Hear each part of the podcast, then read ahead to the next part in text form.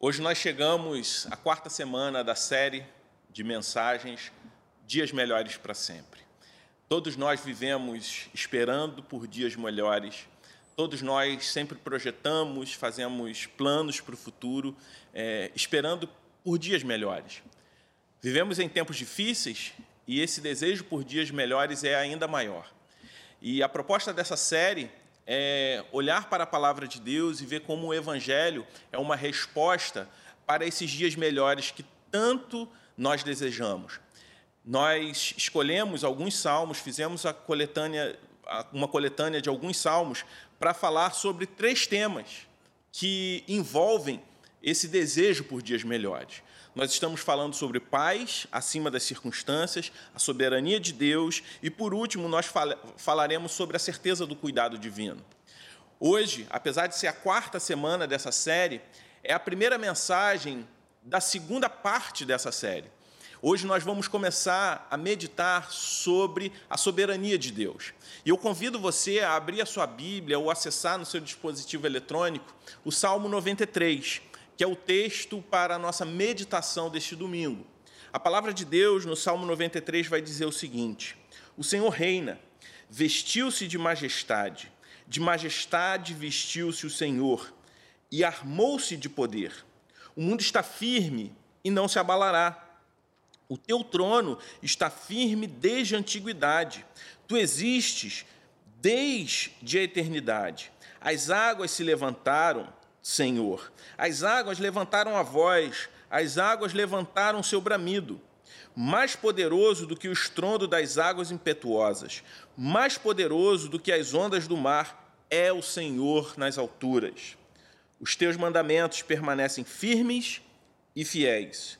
A santidade do Senhor é o ornamento perpétuo da tua casa. Soberania de Deus é um tema muito importante para nós é, é algo que nós precisamos compreender. Como cristãos, como crentes, nós precisamos entender esse aspecto, esse atributo tão fundamental que faz parte do caráter do nosso Deus, que é a sua soberania. E nessa mensagem, essa quarta mensagem da série, a primeira nesse tema, nós vamos falar um pouco dessa doutrina. A Igreja do Redentor é uma igreja de tradição reformada e uma das marcas da nossa tradição teológica é a doutrina da soberania de Deus. É exatamente esse tema que nós vamos abordar nas próximas três semanas. A soberania de Deus significa que Deus não simplesmente sabe de todas as coisas, mas que Ele governa sobre tudo e sobre todos. Existem é, pessoas Existe uma, um, uma falsa doutrina de que Deus abandonou o mundo, que o mundo é um trem desgovernado, que o mundo, que Deus não mais governa sobre todas as coisas. Que Deus ele não age mais na história, mas que nós todos estamos sujeitos ao acaso. Só que quando nós olhamos para a palavra de Deus, nós encontramos a certeza de que Deus, ele não simplesmente sabe todas as coisas, que Deus não simplesmente criou todas as coisas, mas Ele governa sobre tudo e sobre todos. Deus tem autoridade, Deus tem a liberdade, a sabedoria e poder legítimo para cumprir tudo o que Ele pretende que aconteça. E, portanto, tudo que Ele pretende que aconteça, acontece, porque o Senhor ele reina soberanamente. O que, que isso significa? Que Deus planeja e governa todas as coisas. Compreender a soberania de Deus significa também que o Senhor não só governa, como ele tem um propósito sobre todas as coisas. O Salmo 93 faz parte de um conjunto de salmos, salmos de louvor a Deus, que exaltam o seu reinado e a sua soberania. A soberania desse Deus que não somente criou, mas governa todas as coisas. Deus governa sobre o seu povo e também sobre toda a criação. A convicção da soberania e do reinado de Deus é o único remédio eficaz para a ansiedade e para todo tipo de desespero. O salmista aqui apresenta pelo menos três aspectos fundamentais sobre o reinado e a soberania de Deus. E com como essa certeza vai se refletir nos nossos dias. É sobre isso que nós vamos falar. Como essa certeza vai refletir sobre a nossa vida, enquanto caminhamos aqui na história em tempos difíceis, de sofrimento, incertezas, dificuldades, como essa certeza vai moldar o nosso caráter e o nosso caminhar. A primeira certeza que o salmista traz aqui no Salmo 93 é a certeza de que o Senhor reina de forma absoluta. Isso nós vemos nos dois primeiros versículos.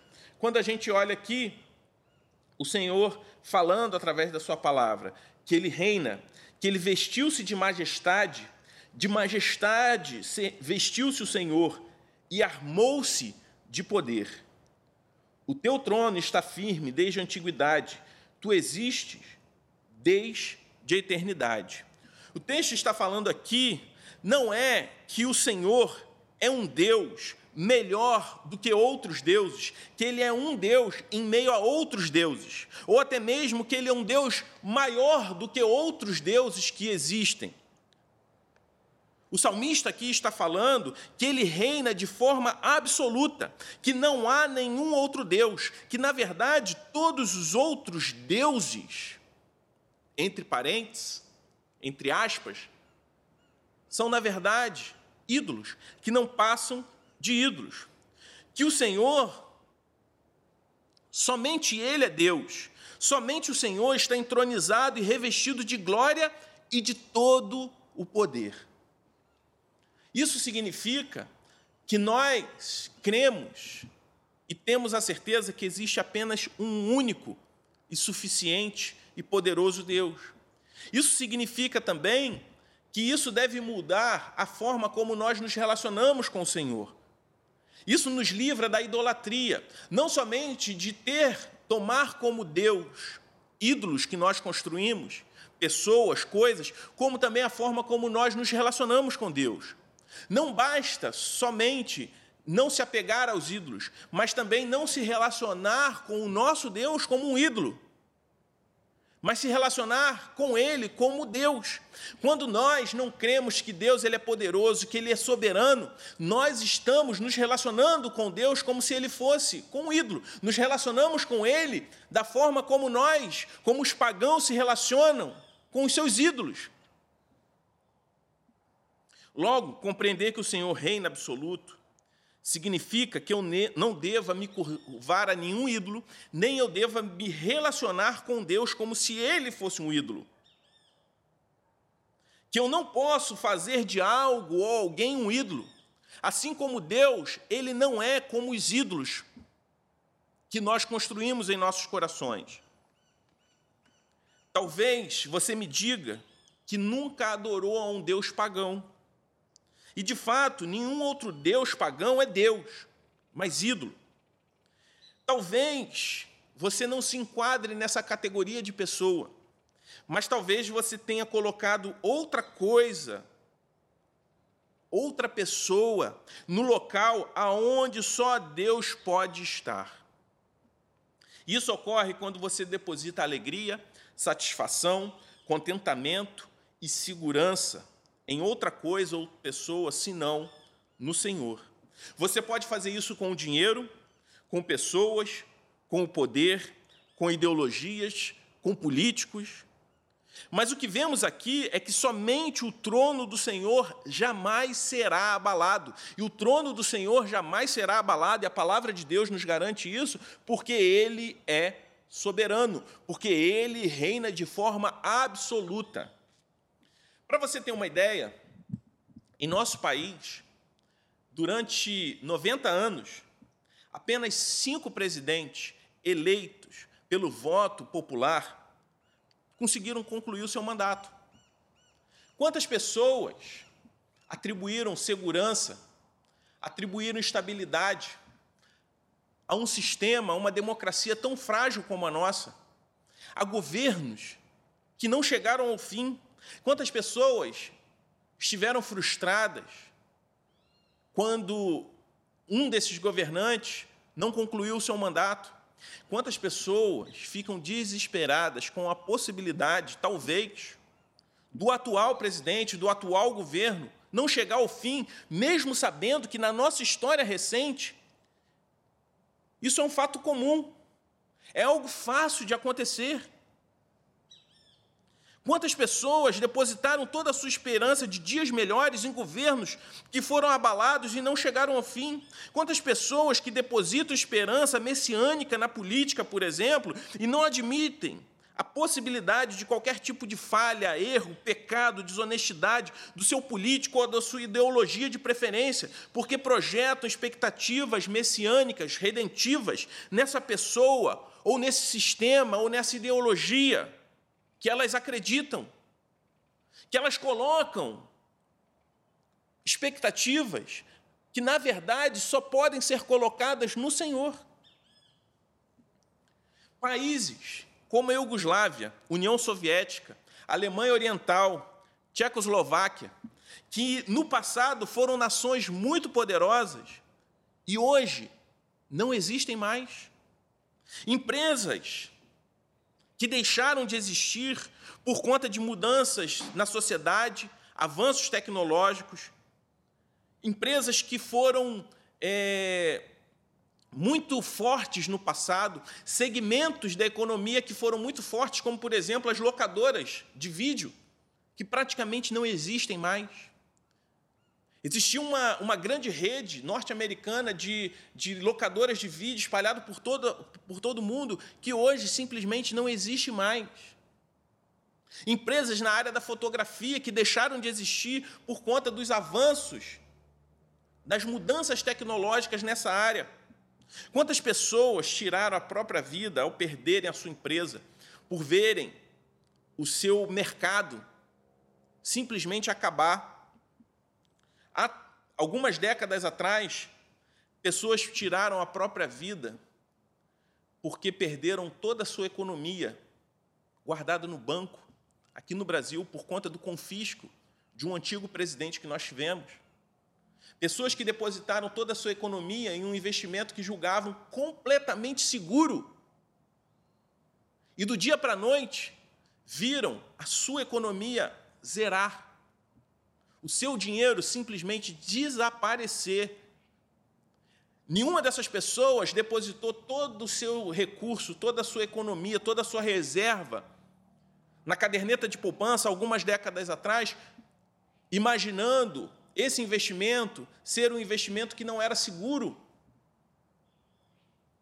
Pelo contrário, colocaram o seu dinheiro lá justamente porque considerava que era um investimento seguro. E quando se depararam com a sua conta zerada, as pessoas entraram em desespero e muitas pessoas tiraram a própria vida. Não existe nada, não existe pessoa, sistema político, econômico, não existe governo ou até mesmo nação que, por mais poderosa e segura que ela possa ser, que ela seja inabalável como o trono, como o reinado do nosso Deus. E essa é a certeza que o salmista traz para nós, quando nós lemos o Salmo 93, quando nós olhamos para o versículo 1 e 2 desse salmo. Mas o salmista ele traz ainda um outro aspecto. No verso, nos versos 3 e 4 ele vai dizer: As águas se levantaram, Senhor, as águas levantaram a voz, as águas levantaram seu bramido, mais poderoso que o estrondo das águas impetuosas, mais poderoso que as ondas do mar, é o Senhor nas alturas. O que o salmista está dizendo, que esse mesmo Deus, cujo reinado é inabalável, é um Deus que é mais poderoso, que é maior do que qualquer tipo de circunstância. O salmista aqui faz uma ilustração sobre o mar revolto. E essa ilustração, para um israelita daquela época, significava uma situação de caos incontrolável. Vivemos dias de completa falta de controle. Já estamos caminhando para quatro meses de quarentena, já passamos da metade do ano. E durante o ano de 2020, nós passamos mais tempo nessa condição de distanciamento social do que fora dela. E quando nós buscamos informações a respeito do cenário, nós ficamos ainda mais preocupados por conta das informações contraditórias, das mudanças. Se você for olhar para desde o mês de março, quando tudo isso começou, quando toda essa pandemia atingiu o nosso país, quantas informações que nós tínhamos no início hoje são diferentes, como, por exemplo, o uso de máscaras. Eu estou aqui filmando, né? E a pessoa que está operando a câmera nesse momento está vestindo máscara. Quando eu terminar de gravar, eu, eu preciso colocar a máscara. Mas eu lembro que logo no início informaram que as pessoas não deveriam usar máscaras, apenas as pessoas que estavam com sintomas, que a máscara não protegia da doença e sim bloqueava para que quem estivesse doente contaminasse as outras pessoas. Passado algumas semanas, essa informação mudou. A informação é que todos nós usássemos máscara. Então, uma coisa que valia alguns dias, depois, passado um tempo, a informação já era outra. Informações contraditórias e confusas a respeito de um remédio eficaz para tratar a doença. A eficácia do isolamento, opiniões divergentes a respeito disso, e eu não quero entrar no mérito qual é a melhor informação, mas o que eu estou falando sobre a instabilidade de informações a respeito do que nós estamos vivendo. A informação a respeito se pacientes assintomáticos do Covid-19 transmitem ou não a doença. E tudo isso, toda, todas essas informações contraditórias ou confusas, nos leva a pensar que talvez ninguém tenha certeza de nada a respeito dessa doença, por ser uma doença nova. As pessoas ainda estão aprendendo a respeito dela. E isso nos leva a um sentimento de caos incontrolável, porque, de alguma forma, nós não sabemos quando tudo isso vai acabar de fato uma doença, um inimigo invisível, que teve o poder de tirar o controle de tudo. Mas só uma pessoa, em meio à completa falta de controle, em meio a tantas incertezas, continua no controle de todas as coisas. Apenas uma pessoa é maior do que isso tudo, que o seu poder é maior do que o poder dessa doença que é maior do que qualquer governo desse tempo. E essa pessoa é o Senhor. O nosso Deus é maior do que qualquer sistema, qualquer ambiente, qualquer circunstância de caos que para o homem está fora de controle. Maior do que essa pandemia e qualquer outra circunstância igual a essa ou pior do que essa. Qualquer circunstância pior do que essa que vem a existir não é maior do que o nosso Deus. Não é maior do que o poder do nosso Deus. Não importa o quão tempestuosas as nações da terra se tornem. Deus continua sentado no seu trono e seus propósitos não podem e nunca serão frustrados. Não se concentre, meus irmãos, nas ameaças que estão ao seu redor, mas sim no trono que está acima de você no trono do Senhor que continua reinando soberanamente, cujo poder é maior do que qualquer circunstância. Esse salmo ele é curto. E o salmista ele vai encerrar no versículo 5 dizendo: Os teus mandamentos permanecem firmes e fiéis. A santidade, Senhor, é o ornamento perpétuo da tua casa. Somos casa de Deus os mandamentos do Senhor permanecem firmes. O caráter de Deus expresso na Sua palavra não muda. Os mandamentos do Senhor para a nossa vida, para o nosso coração, não são flexíveis. Embora Deus ele se manifeste com graça e misericórdia, porque nenhum de nós foi capaz de cumprir toda a lei, eu e você fracassamos nisso. O Senhor ele nos salva e aponta para nós aquilo que ele espera dos seus filhos. O caráter de Deus não muda. Esse é o terceiro e último ponto que eu gostaria de trabalhar com vocês, olhando para o Salmo 93. Quando olhamos para o trono que está acima de nós, vemos também a palavra de Deus diante de nós. E essa não muda. A palavra do Senhor permanece para sempre. Esse Deus que nós cremos, ele não muda de opinião. E como nós conhecemos a vontade desse Deus que nós cremos, que não muda de opinião? Através da Sua palavra.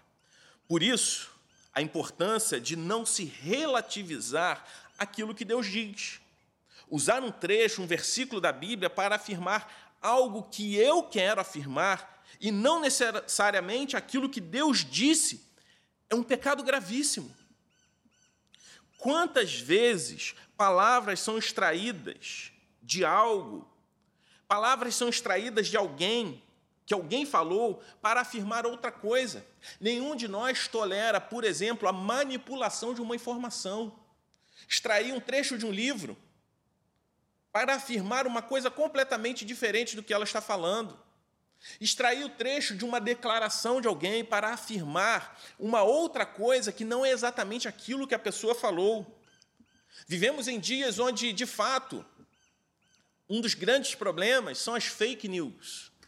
É o assunto, um dos assuntos do momento, a ponto de, por exemplo, desviar o foco da questão da quarentena, a questão do coronavírus, da pandemia. Por quê? Porque ninguém tolera informações distorcidas. Ninguém tolera manipulação da verdade. Porque, na verdade, não existe manipulação da verdade. A manipulação da verdade é mentira.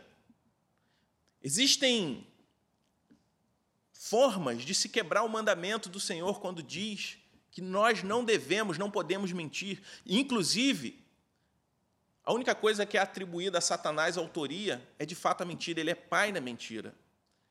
Quando nós manipulamos uma informação, quando nós manipulamos uma verdade, nós estamos, de alguma forma, mentindo. Então, manipular a palavra de Deus, relativizar, dizer que Deus disse algo que ele não disse, é uma forma de mentir, é uma forma de afrontar o caráter desse Deus que não muda. Inclusive, Satanás, o inimigo, fez isso com o Senhor Jesus Cristo quando esteve no deserto para ser tentado. O inimigo tentou o nosso Senhor e Salvador Jesus Cristo, manipulando alguns textos do Antigo Testamento, da palavra de Deus, para tentar o nosso Senhor Jesus. E como o Senhor Jesus, ele combateu isso. Combateu com a palavra, mas não de forma manipulada, mas usando a palavra da forma como Deus se revelou, da forma como Deus disse, dizendo de fato o que o Senhor falou através daquilo que estava escrito na Bíblia. A manipulação de uma informação não é, não é tolerada por ninguém. Se nós que somos pecadores, que temos um senso de justiça que é falho, que é manchado, marcado pelo pecado, não tolera a manipulação de uma informação, a manipulação de uma verdade, o que dirá o nosso Deus, que é santo, cuja justiça é perfeita? Não podemos fazer isso com aquilo que o Senhor falou, não podemos manipular aquilo que o Senhor falou. Quantas vezes ficamos também decepcionados quando uma promessa que nos foi feita não é cumprida. Quantas pessoas ficam decepcionadas e não toleram a traição de um cônjuge que jurou fidelidade no altar? Quantas vezes a sociedade não tolera governantes que são eleitos com um discurso, com uma promessa, e simplesmente mudam de opinião e não cumprem o que prometeram. Quantas vezes você fica frustrado por ter votado em alguém por conta de algo que ele falou que faria, ou uma determinada linha que ele falou que iria seguir, e após ser eleito, ele simplesmente muda? Você confiaria em um Deus que muda de opinião? Uma vez que você não tolera quando uma pessoa não cumpre aquilo, aquilo que ela prometeu? Você confiaria num Deus que não cumpre com aquilo que ele promete? Da mesma forma, nenhum de nós confiaria em um Deus que é conivente com a injustiça, com o que é errado, mas o nosso Deus, ele é santo e justo. Justiça e retidão fazem parte, fazem parte do seu caráter. Quantas vezes somos tentados a relativizar a palavra de Deus, que é a vontade expressa, revelada de Deus para nós? E relativizamos isso na tentativa de tentar se acomodar a variações que, de alguma forma, o mundo impõe para nós. Mas o que eu gostaria de falar, que justamente pelo fato do caráter de Deus não mudar e a Bíblia ser a palavra de Deus, ser a revelação de Deus para nós, não existe percentual aceitável de adulteração, de relativização da palavra.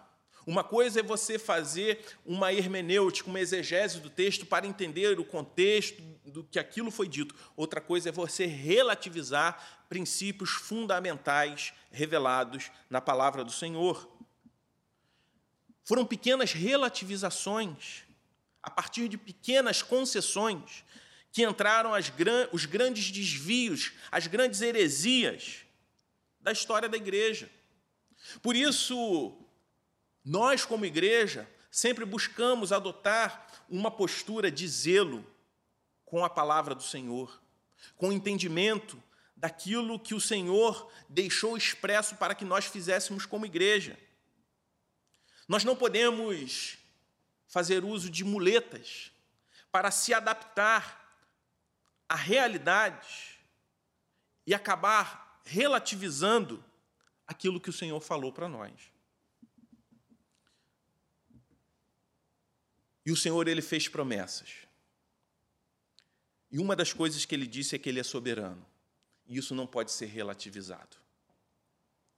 Talvez você, na sua infância ou na sua juventude, ou até mesmo na fase adulta, tenha imaginado que se você fosse filho de um homem, dono de muitas coisas, muito rico e muito poderoso, todos os seus problemas estariam resolvidos.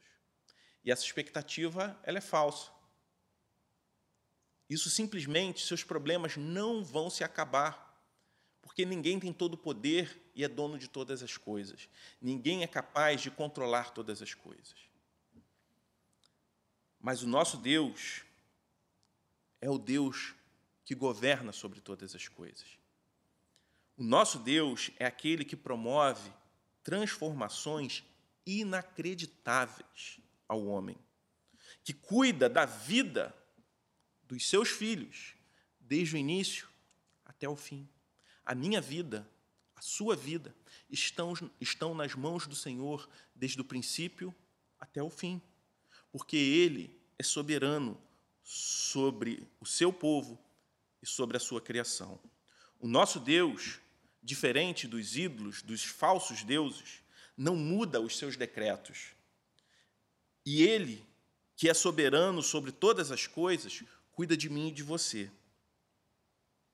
Quer saber o quanto Deus se importa com você, olhe para a cruz e veja o preço que ele pagou para te salvar. E que a partir disso, você pode chamar esse Deus não, simples, não simplesmente de seu Deus, mas de seu Pai. E como um pai, ele cuida dos seus filhos. Ele não é um pai negligente, um pai ausente, mas é um pai amoroso, que sacrificou o seu filho unigênito que não tinha culpa alguma, para salvar os seus outros filhos, para tomar para si como filhos aqueles que eram culpados, aqueles que eram pecadores. E o seu amor cobriu a nossa imensidão de pecados, e nós fomos recebidos e nos tornamos co-herdeiros com Cristo, mediante o sacrifício dele na cruz do Calvário. Eu gostaria de orar nesse momento. Pai querido, nós te louvamos, porque tu és soberano sobre tudo e sobre todos. Te louvamos porque o Senhor continua reinando, mesmo que os reinos tenham sido abalados, mesmo que sistemas, que circunstâncias tenham saído completamente do controle. O Senhor não perdeu o controle de nada. É esse Deus que nós cremos, é esse Deus que nós servimos e nós te louvamos e te agradecemos por isso. E te pedimos que o Senhor toque no coração de cada um que está assistindo esse vídeo e que o Senhor enche esses corações da certeza de que o Senhor continua reinando. No nome de Jesus é que nós oramos. Amém. Amém. Deus te abençoe, que Deus te guarde, que o Senhor te dê uma semana é, abençoada e que você jamais perca a certeza de que o Senhor é soberano e Ele continua cuidando dos seus filhos, porque Ele não perdeu o controle de nada. Que Deus te abençoe e até semana que vem. Thank you